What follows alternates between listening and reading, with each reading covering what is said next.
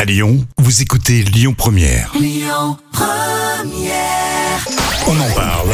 Les trois citations du jour. Ah, c'est la première fois qu'on a euh, une citation de Guy Bedos, Ah, super. un proverbe français et Coluche pour finir. Bah écoute, Guy Bedos, Ouais, Ah, on commence, d'accord, avec Guy Bedos. Vous pouvez tous participer. Alors, il a dit J'ai horreur des gens qui parlent pendant que je les. que je les, euh, que je les coupe, non que je Ouais, les- c'est ça, Ah, pratiquement. J'ai horreur euh, des gens qui parlent quand je les interromps. ouais. bah voilà, c'est ça.